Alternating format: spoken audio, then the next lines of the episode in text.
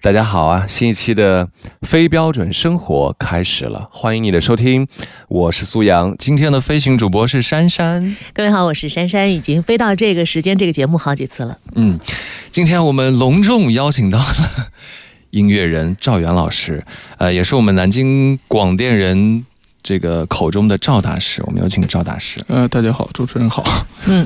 呃，赵源怎么叫的身主持人份，呢叫苏 阳，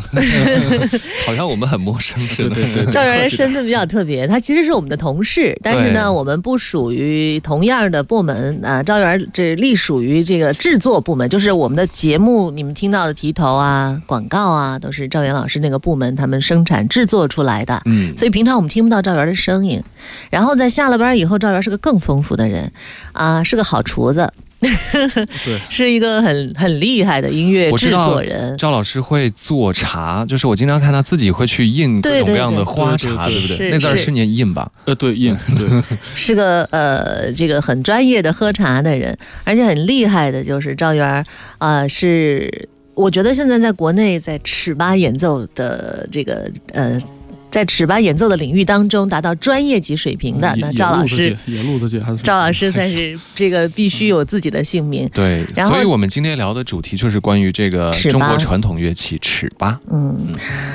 赵源老师很厉害啊，他其实我们在私下里讲，他只要是给他一个这种，呃，有有带个孔的东西，他都能够吹出响儿来。最可怕的是有一次有人递给他一个酒杯，他真的也吹出点儿响儿来呃了。那个其实如果是学习这种吹奏乐器的话，基本都可以然后？呢，还能把它吹出旋律来吗？呃，也也可以。那对怎么弄？这就个是根据你五酒杯的不同的角度，是对那个对不同的对大小对啊。这其实属于杂耍吧，就是 咋玩玩儿会吹笛子、所会以也吹是箫的杂人什耍么都艺行人。。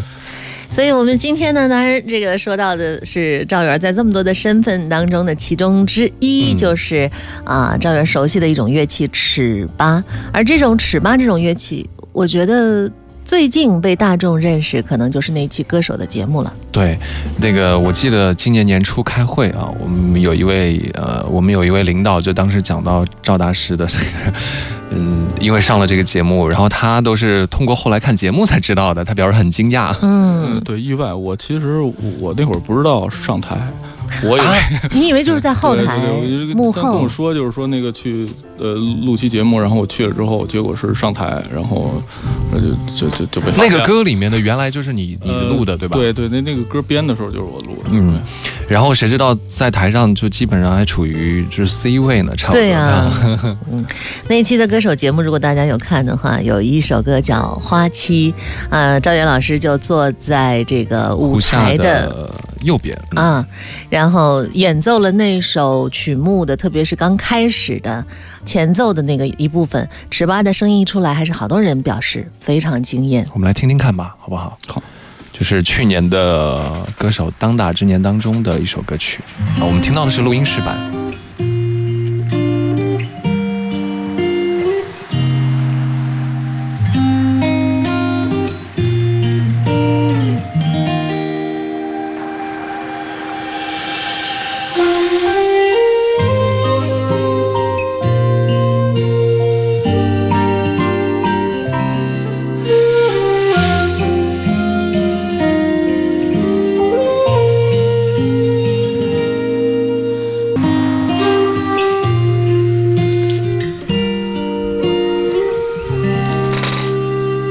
结尾这个就是尺八的那个声音，对，没错，对前奏、间奏、尾奏那三段儿。嗯，今天我们邀请了赵源赵大师跟我们来聊这个中国传统乐器尺八。嗯那、其实知道尺八的人其实还是比较少的吧？是，呃，现在我觉得多一在点了中国应该是很多了。我知道很多人，其实很多年轻人，呃，就是你给他听那个《火影忍者》里面的那个音乐，嗯他们就对觉得对啊、对原来这个就是尺八。对，然后尺八刚传呃传回来的时候，有好多人觉着，呃，什么，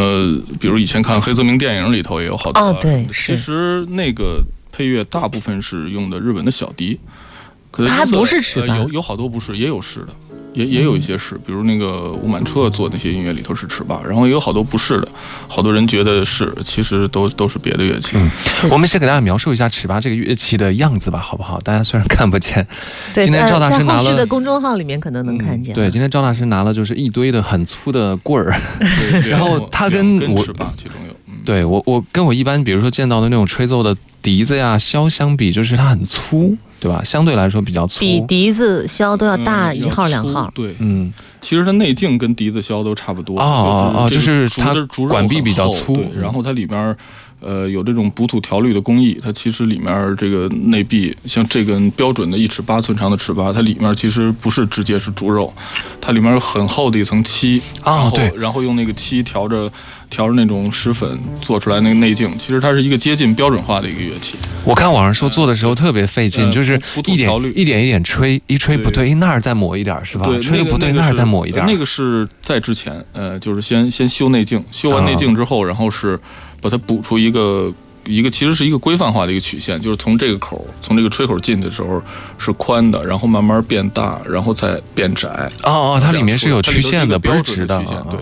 然后最后一步在那个上那个照漆，上照漆把它打成接嗯近镜面儿那种特别光滑的效果。它这我个替是大家觉得遗麻憾，烦其实我们今今天这档节目如果是视觉化啊，就会更好看一些。呃，但是我们是是呃过后会尽量用一些图像的方法给大家来展示一下吧。关注一下南京音乐台的微信呃就是公众号，嗯呃尺八。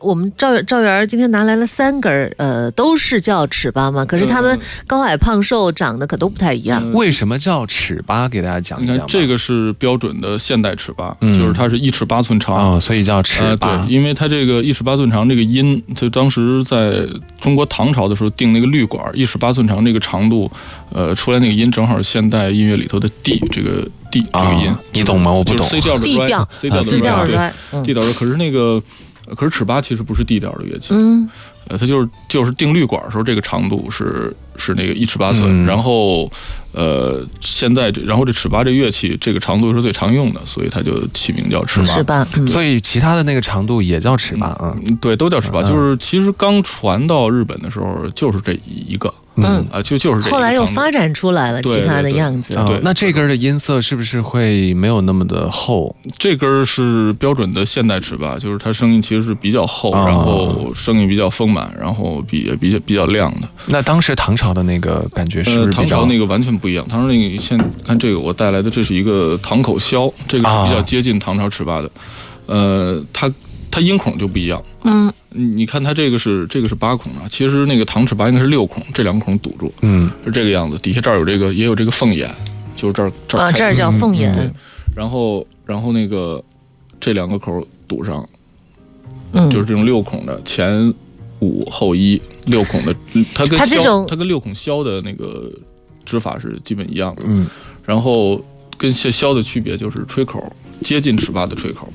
它是一个，也是一种外切口的，可是你看它角度其实不一样，对，啊，包括口风其实也不一样。削的音色那也种一是不样是更小的那种 V 字形的那个嗯、口？对，现代的箫其实是 U 字形的，嗯然后。然后真正要说到唐朝尺八，其实在日本也失传了。日本有人去什么正仓院说有一支那个，那个其实嗯、对，在听说是有那个其实在日本也早就没有人吹了，也没有人会吹啊了。那个是雅乐体系的尺八，嗯，然后呃，就是唐尺八真正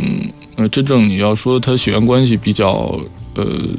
接近现代乐器，就是南音洞箫。啊，就听那个说蓝过箫对。，呃，就是也是现在也用竹根做，其实对对以前不对用竹根做，就是然它后跟一般的箫底下，它就是有一个呃大对大的它竹反正根，也是用嗯也是用比较粗的竹子，然后，嗯，它那个吹口是一个 V 字口，一个小 V 字口，嗯，呃，它要不要尺八它最早是伴奏乐器嘛，这这这几种尺八的音色能不能嗯可以来演示一下？我们刚首讲的先是来听一下，这个是就是标准的这标个准尺的八的声音。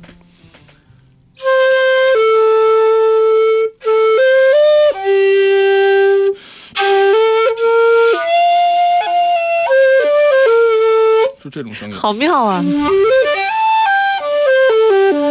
我第一次听到尺八版的《Hey Jude》，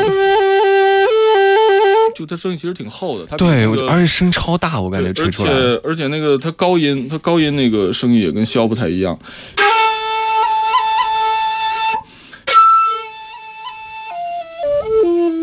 就是它高音是稍微有一点闷的。嗯这个刚刚这个声音就有点接近于大家听到的电影配乐了。对对嗯对，，我就是觉得烧的他这呃不就是尺八他这个音乐啊，他那个呃听起来就冲劲儿特别强，对就不是很温它温这柔的那种吹。口适合气冲音，这也是后来为什么呃在中国尺八这个音这个乐器越越来越少的原因，嗯就是因为这个乐器它本来一发明的时候，它是用来它跟现在用途完全不一样，它就是雅乐里头的一个伴奏乐器，就类似于现在昆曲里头曲笛、南音那个南音洞箫，所以嗯但是它是在特定的场景里面用对的。嗯对对，然后然后它一开始做外切口，是因为一方面外切口的工艺比较简单，嗯呃，另一方面就是，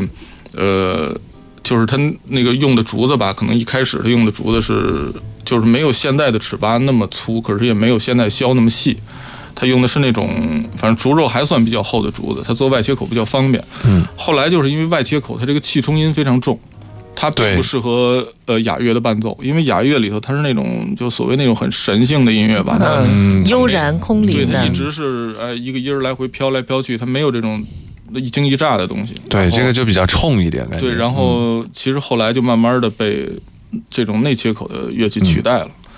呃，其实是这么回事儿。好，我们刚听的是标准尺八的声对，音。这根是堂口箫，堂口箫的的声音话，它的口风其实你你看着吹口差不多，其实口风它跟真正的那个现代的箫是差不多的，下嘴唇要呃上嘴唇要靠前一点。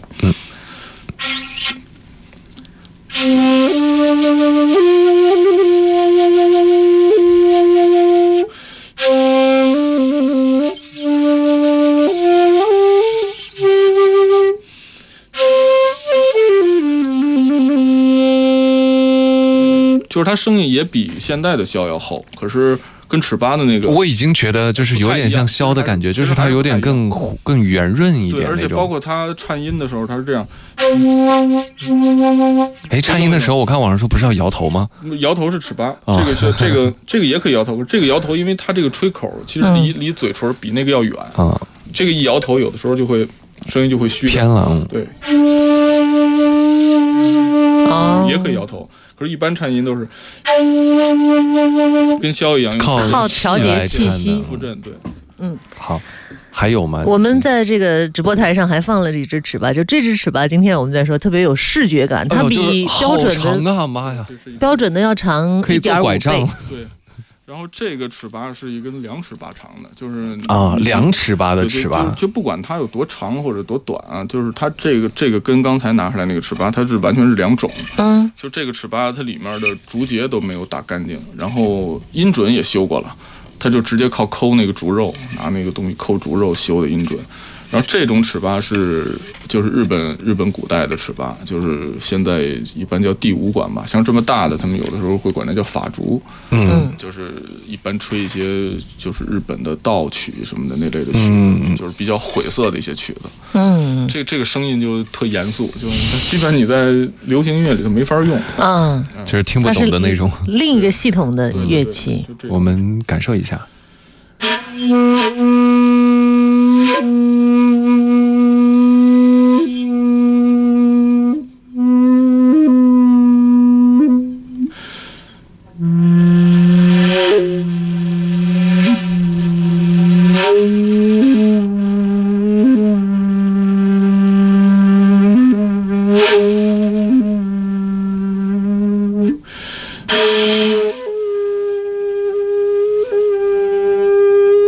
就这大概是它低音和高音的感就觉。是刚才那两只，如果听到的还是点音乐的感觉，这只就听了以后忍不住就这个背都挺起来哈、端坐起来，要感觉听这样的声音感。觉有点大自然的那个里对，那因为感觉因为这就是尺八，它呃流传到日本之后，跟原来的作用发生了变化之后出现的这种结果。刚才呢，嗯我们已经通过赵大师的吹奏来感受了一下这个乐器的是个什么样的感觉。赵大师是个名字啊，就是 我们因为太习惯于管他叫这个赵大师，对， 只这是一个我们习惯的名 字，啊啊！赵大师叫赵元儿，是我们的同事，也是一个这个尺八的演奏者。呃，从呃我今天坐在这个地方做这档节目，是因为我对尺八有一些了解，这是从几年前的功课就开始了，五六对年前吧，赵源，我们一起合作了一做个介绍尺八的节目，嗯对，那个节目还拿了好多奖，呃，对全国的我们广播界的专业奖了，拿了两个全国的第一，就是这个当时是介绍尺八，好好多年，五六年、六七年前了。当时觉得尺八是一个小众的音乐，那对今天呢，它已经更多的，就像我们刚才听到的，用到了流行歌曲当中，对对对，还有一些可能是因为玩游戏的人比较多，嗯对。对这个乐器知道的人比当年要多了很多吧？对这个乐器，其实，呃，它它传到日本之后，后来就是前些年在日本也没有什么人玩了，因为已经很小众了，嗯，对，就包括我我比如说。呃，几年前吧，一七年的时候，然后那会儿朱家角那个音乐节嗯结束之后，After Party 和几个和那个日本乐队一起，我们做 jam，呃，一个北海道来的乐队，嗯然后我拿出这个来，他们没见过，啊，就是哦日本玩乐队对的人也日本乐队没见过尺对八一个，日本乐队，然后跟他们一块儿，我用尺八，他们用他们那个北海道那边一个民族乐器跟我们一块儿玩儿，然后然后那个完事儿之后，那日本人就是就是要就就说 这个是啊就真的没见过，他们都是一一波五十多岁的一波啊，嗯也玩了一辈子老音乐乐手了，，对嗯。没见过，所以尺八在日本就也不是一种很大众呃，的乐器、很小众，嗯其实也很小众，所以当时是传到日本之后，呃，所以我们一般认为好像在日本是就是传承的比较好一点，然后嗯它其实也差点断了，我来大概讲一下，嗯就是这个第一次是唐朝传过去，就是我对刚才说的那个六孔的那个，那个后来就没有了，那个只是最早，就这名字传过去，嗯，然后真正尺八传好过去像是的话，宋朝对嗯吧？，对，是这种就是前四后一五孔的这个乐器是宋朝传过去的，嗯，然后传过去的时候也不是这个样子，也是那个比较细的一根竹子，嗯，然后呃前四后一没有凤眼，然后这儿是这个这么一个外切口。当时传过去的时候，它是作为民间就跟那种。就就就是相当于就跟文人之间那种交流，它并不是通过专业的乐师，嗯，呃，或者是还是个雅乐的乐器。其实古代要呃啊弹对琴什么都是文人嘛其，实它就是文人的琴，其实这不算是雅乐，它算是、它就算是文玩嘛，其实算是。嗯，哦，算文玩，对，因因为雅乐它是一个就是那种宫廷音乐、祭祀用啊什么，它是这么个体系。它其实已经不在雅乐体系里头，传到日本，真正传到日本是是那会儿僧人传过去的，嗯，然后是跟文人之间那种交流，类似于，然后把这当一个，它就当一个嗯就是陶冶情操的有一种对东，西当这么一个东西嗯过去，过去之后，然后在那边它作用就不是雅乐伴奏了，因为嗯它它就是带了那么一首曲子过去，那曲子呢就跟古琴曲一样，嗯，其实呃就是文人即兴写的那种曲子，就是然后变传成了了那么几代。呃文人抒发自己个人对情感的一种乐器，变成完全变成一个个个人个人表达的一个乐器嗯了。然后他到日本之后呢，嗯，又又没有那个在民间流传，因为他僧侣带过去之后，基本就在当地贵族之间流传。啊，就是你你你要是玩尺八，你最低也得是一武士，老百姓啊，还有那个乐师是不能碰这个乐器的。嗯，呃，就就就然后其实就一一直到明治维新那会儿，什么带刀令一废除，这个乐器就一定要被废除，因为那会儿嗯武士有的他就用这种尺八，你看着特吓人这个。啊，就是特别呃他特别他们他们真长的的拿这这个个当武器，他们真的拿这个会拿这个当武器啊，这儿镶上铁头， 哦那也那也当太不当爱按惜了，按不会起打损失人音准 吗？不会不会，因为这东西做起来其实特简单，因为它没有不度条这种东啊西，其实做起来就是你一天就能做一根儿，啊，然后啊，就然是后最大的这根在制作对对上，对反正工艺呃上嗯很简单，对相对简单，对，然后因为他自己独奏嘛，他也不要音准，他这大概差不多就得。对啊自己听着顺耳就对行。啊，是这样的，对，然后那个后来是也差点断了，因为当时要把尺八一并废除，认为这是相当于是武士的特权的东西。嗯，然后民间的那些乐师觉着特别可惜，就偷偷的去寺庙啊，还有去跟那些落魄的武士啊，把这个乐器学回来。嗯，学回来之后，就是那会儿开始要把音准也做准，因为当时嗯他们因为要到了跟音乐人手上了，对他要跟其他的乐器合奏，嗯，然后那会儿西洋乐器也传进来了，也要跟西洋乐器合奏，啊，所以那他就开始是哎补土对于调音律，准的要求就会对更高补一土些。调律这些工艺，包括各种的那个嗯把它怎么做的音准更好，然后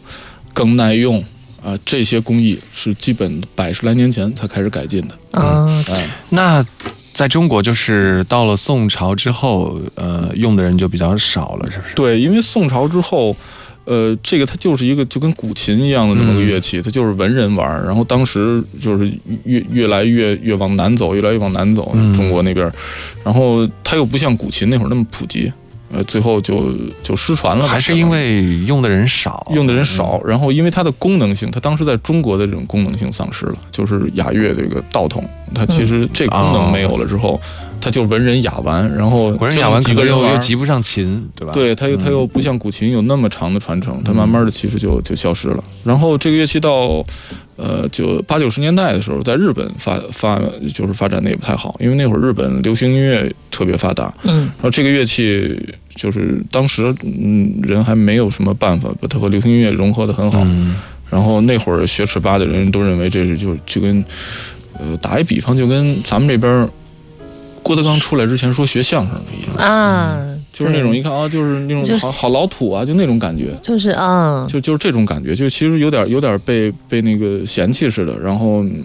好多这些尺八的大师啊，还有这些传承人啊，他们那会儿就想到，说是这个既然这乐器它起源是中国，嗯，要不就把它回传回去。啊那会儿开始汤录回，尺然后来到尺八中国开始回传嗯中回国，传，从那会儿开始回传，差差不多九九十年代到两千年开始回嗯传的吧。所以传回中国之后，是不是反而有了更大的这个发展空间？，嗯对对，现在回传中国之后，就是现在吹尺八吹得最好的人，呃，可能还是日本，还有一些老外，因为他们学尺八特别早。嗯可是现在要说学尺八、接触尺八的人口多基呀数，可能最多的就是中国，嗯，呃，非常多。其实，就是这种比较冷门的小众的乐器，它。必须是要在一定的环境底下，就是有更多的人可能对于生活、对于艺术、对于某一些比较的这个、呃精致的东西有一些追求的时候，它才会有它有人学、有人关注、有人去欣赏对这种对独特的美。对那你觉得它的就是美到底在哪里？就是是什么吸引你去学的？嗯，是因为表达内心吗？呃是我开始去学它，就是因为我自己做的音乐里，我想用这乐器，然后哦我也找不着人 会，是功利性的？啊对就就是我因要为赵源一嘛直在做着自己的这乐个队音乐嗯呃嗯乐队专辑，然后哎，你你的这个专辑里边，你怎么会去想要说有这个元素会更完整呃。因呢？为以前我用就是用箫和埙什么这类的乐器，然后呃，就是箫和埙这类乐器，它更适合演奏旋律性的东西。嗯然后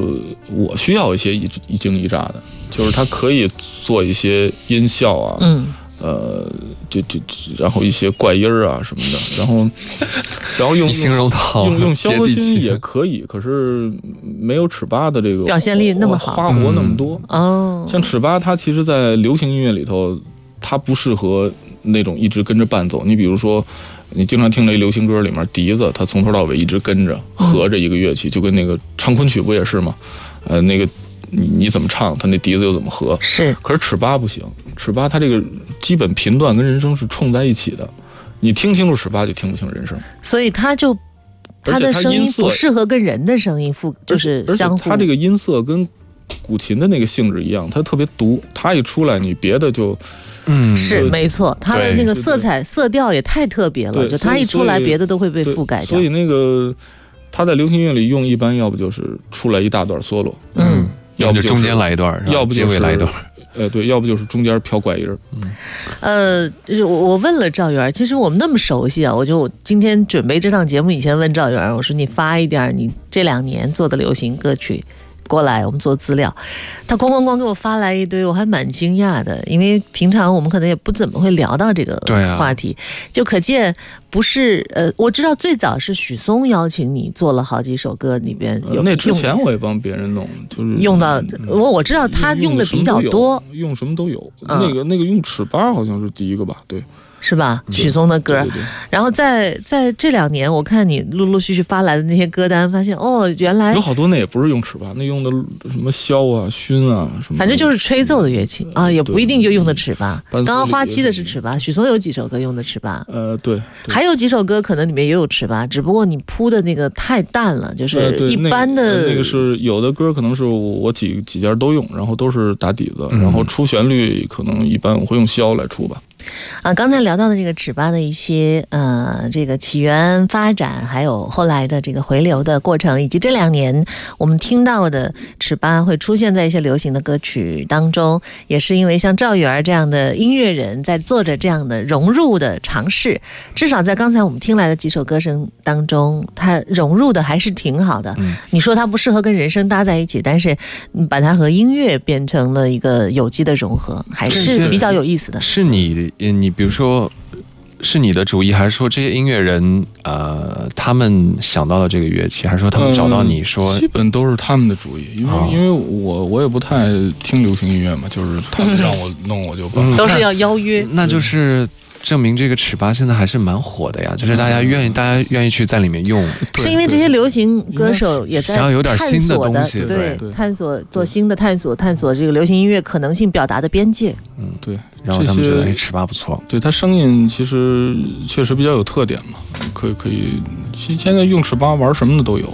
有好多老外拿这玩爵士，还有尺八、啊，就是用尺八玩爵对，士，还有他们就是吃摁不惯这这这这种摁孔，我见过有老外改装尺八，就是、嗯，就用这么一头儿，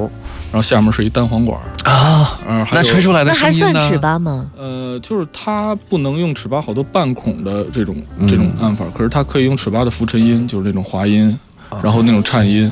就是能出来的。呃，就就就如果吹现代曲子，你听不出来用的不是尺八。因为它音色是这儿决定的，哦哦音色是这个位置决定的。然后我还见过有有那个用那个长笛，嗯，长笛它上面这儿这这撅出来这么一个口儿，加一个这个尺八的口儿，哦，呃好多玩法，就是怎么玩都行。就是其只实只等于说尺八这个声音是来自于你吹的头上那一节儿对对对啊，所以下面那个主导它旋律的那个那个部分呃可以对随便改的。对对对，你除非你比如说吹本曲，它有的要求就是有的孔你必须呃要这么打，嗯然后或者是你这个音必须有的是必须要划出来的，有的必须是半孔，有的必须是用浮沉音，就是它有这种严格的要求。可是吹现代音乐无所谓，你只要能把这音吹出来就行了。你说的本曲应该指的是尺八的一些传统的嗯这对对些对曲子，对对对，就这类的曲子。就是尺八的那些曲子叫本曲，对然后现在呢，它融入到更多的就是各种各样的音乐的元素当中。你自己会用到它的最大的元素是什么？嗯，就是它里头本曲的那些呃成分，嗯，嗯，就是还是相对比较，呃，比较晦涩，然后比较古朴的那种嗯那种声音吧，用到那种多。因为因为如果你就纯拿它当一旋律乐器的话，呃，这其实原来我们没学尺八的时候想用的声音，我拿音源做，反正也能做个大差不差。嗯嗯，那你和你吹有什么区别呢？嗯、就吹还是吹好 玩儿，就是他你们嗯吹的话，这是一有个那个音乐有人有自己禅投入的意过 程。而而且吹的话，有有一些细微的操作，呃，跟你拿音源是表现不出来的。哦，就是可能每一次吹它会有一些不同的东西，嗯、呃，一些随机的东西可能更迷人。嗯，其实就这么说吧，你比如说你在钢琴上，你可能这一个音只能按这一个键出来，嗯可是是，在这种吹奏乐器还有弹拨乐器上头，它一个音你可以在好几根弦上，或者在好几个音孔的上面按出来，哦，然后它每一个按法音色都是不一样的。嗯，我觉得它跟一般的民乐乐器相比，就是用到流行音乐里面，它好像那种氛围感更强一点。嗯对对对嗯它不是很不是很那种出挑，但是它可以对融入那个氛围里面因为去。因为其实咱们这么聊，就是说，嗯，尺八还有古琴，呃，包括像好多那种呃独奏型的这种民族音乐乐器，不管哪个哪个国家哪个民族的，嗯，它本身其实是一种都是一种氛围音乐，呃，你就是像他们都会有各嗯自对非常强，就是强的个性。对它，比如说它不只要不是那种大合奏的。呃，它其实本身就是一种氛围音乐，嗯，呃，你像尺八也是独奏乐器，然后，呃，嗯，还有那个，你比如印度的西塔琴，对对对，嗯它就配一个吟唱，还有那种那种那种风鸣类乐器，就是那种弹布拉琴什么的，跟西塔琴声音很像，它就一个音儿，就就四根弦一直拨，嗯，它那那种东西本身就是营造一个氛围的嘛。这嗯这种这种类型的乐器，其实本身它演奏的就是古代的氛围音乐，嗯所以现在的流行音乐里头加入好多氛围音乐元素啊，啊，或者是比较电子的一些元素的时候，跟这些跟这些乐器其实天生的就就能搭在一起。所以现在呃，你会除了就是用它来做流行音乐以外，会平常用来吹来，就是来抒发自己的情感吗？嗯，每天练习嘛，练习其实有的时候就就就是就是这种自娱吧，有的时候。因因为因为你你像你要吹基本功，你每天练统音练一个小时，你光吹那一个音儿也难受是吧？就是有时候也会即兴吹一些东西，然后一方面有的时候也会跟着一些别的音乐吹，然后呃就是练习耳朵呀，还有反应什么的。听说这个乐器特别难学，特别难是吹，是不是？只知道钢琴你其实不摁下去是嗯还有个音儿，它刚开始吹都吹不响。其实不是，其实这个乐器它难度跟削笛子是一样的，就是都是你入门要三年左右。呃我学过，基本都是笛，我吹响笛子还是挺快的，嗯、笛子也分什么笛子，你你你竹笛。对啊，竹笛它有大小嘛，你、嗯你要弄一个这么粗的，你也吹不响，也搞不定是对，吧也？搞不定。然后是因为一般的小竹笛为什么？难吹啊？是因为它是通的，然呃后，其实不是，就是因为它它这个外吹口，就是中国它其他乐器它没有这种吹口，嗯就是你拿到一个箫或者拿到一笛子，你本能的你知道你那嘴怎么往过凑，这个拿上之后你就懵了，你不知道怎么哦，凑嗯就。不知道这个气儿是怎么啊所以好使多才能吹出声音好多来那个。学笛箫的人一开始拿上这个尺八，拿上就响，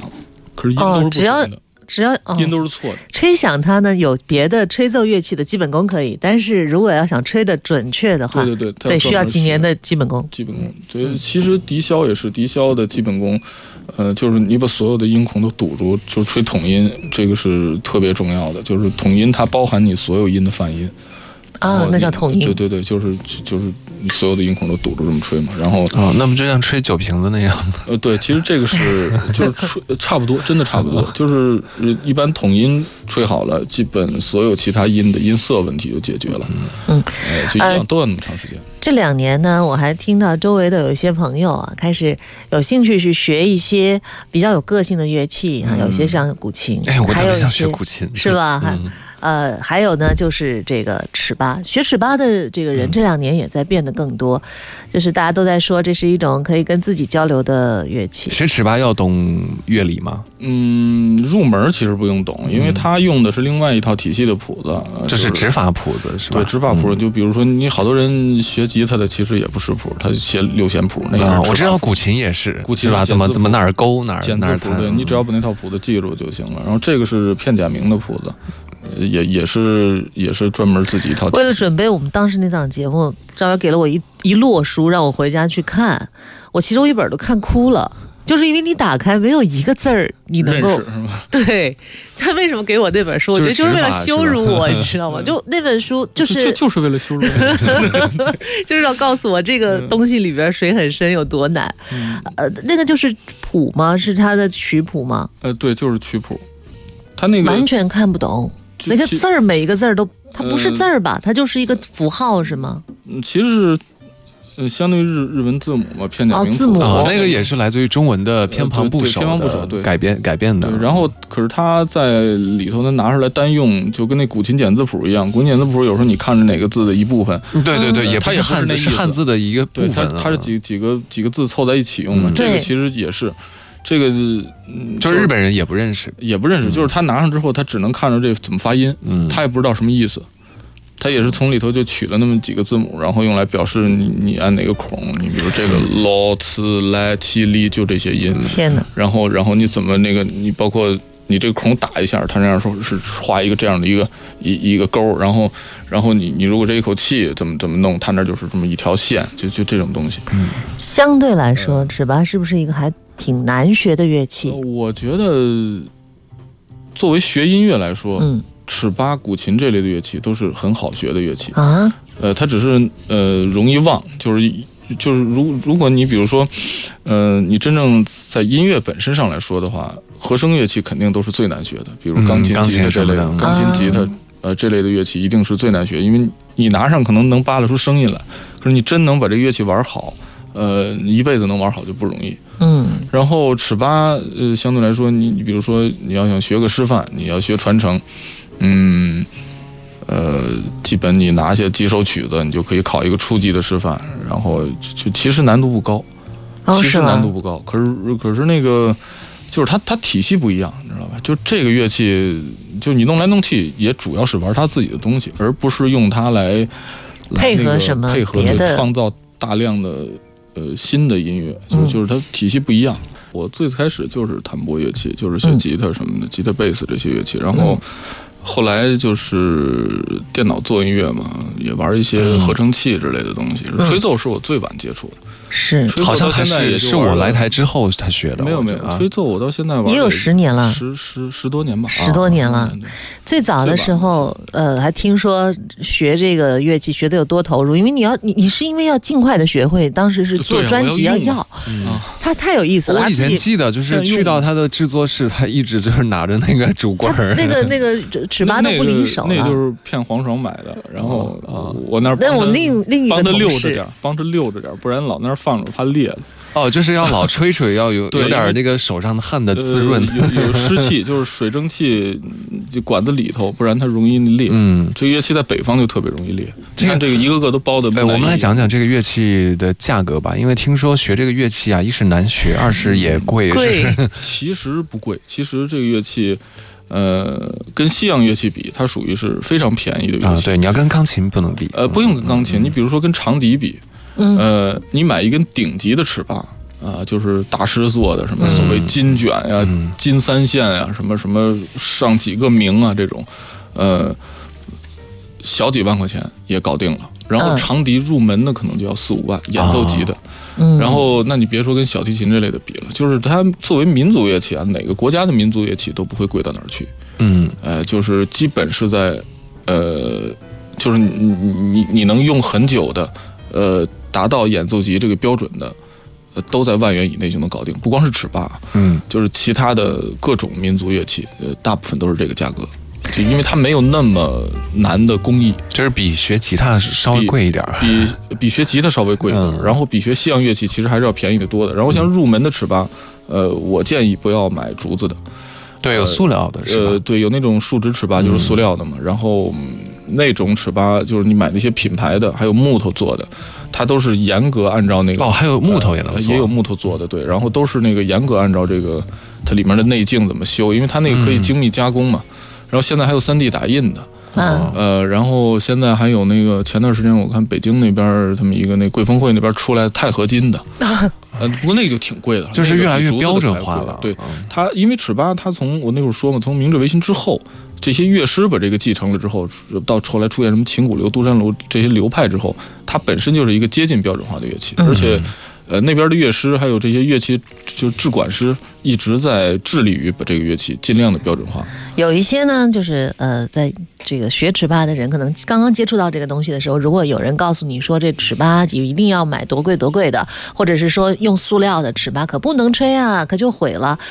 别这样，就任何一个乐器，应该它就是个乐器尺。尺八这儿其实还好，嗯、因为尺八那个大部分学习人学习人还是对这个数值尺八还算比较认可，因为、嗯因为这个特明显，你能听出来嘛。因为它不像你，比如说古琴是吧？它那个声音比较微妙，嗯好的和这个你一差的听那动静大小都不一样。然后哦有时候一听，你比如拿一个一两千块钱的这种竹管子，跟一个几百块钱的塑料管子一比，那塑料管子直接把那个秒掉了，啊，对吧？就这个人一听就知道这动静就是好。嗯而且竹子的是不是也比较难保养？对，嗯，很难保养，在南方还好，在北方的很难保话，养对，在北方今年我那朋友那张听，这不是也嗯尺八大师嘛啊嗯，然后今年他列了一柜子尺八，然后看那视，子， 我看那视频号里自己在那儿在那儿，嗯，我说 哎，我看着挺高兴的，在哦，反而是不能干是吧？像一般对比如话干筒就这个东西，它还是要干一点， 呃对吧？不能对受话筒潮。话筒是电容话筒，不能受潮啊。像这种其实无所谓啊，这种要像不所以泡这个水乐就器行还是反而是不能干所以它更适合南方。你看，嗯所以我们刚它刚是不听能到干也的不能湿。啊。我这根尺八大修过一次，就是因嗯为湿。太当时湿也我不老行。觉着不能干，然后有时候我吹完之后，里头里头那个嗯水冷蒸凝气啊水，有时候我嗯没不没给它甩干净。最后有有一次就是这这块儿，呃，就大概是这个这个位置，整个里里头的气裂掉了，然后哦修起来非常麻烦，掏出来一大堆那个碎的那个那种，碎屑，呃，对，然后又把它补上，就好几个月才修好，非常的烦。哎呀，跟赵源聊天太有意思了。其实有好多都还没聊出来，但是时间已经走到对，尾我还声说让他吹一段呢，哎，来不及了。是，下次再来吧。好，行，嗯，没问题。这个反正随叫随到。 对，都是自己同事哈，隔壁。好，今天节目就到这里了，感谢大家的下次聆听，再会再见，再见拜拜。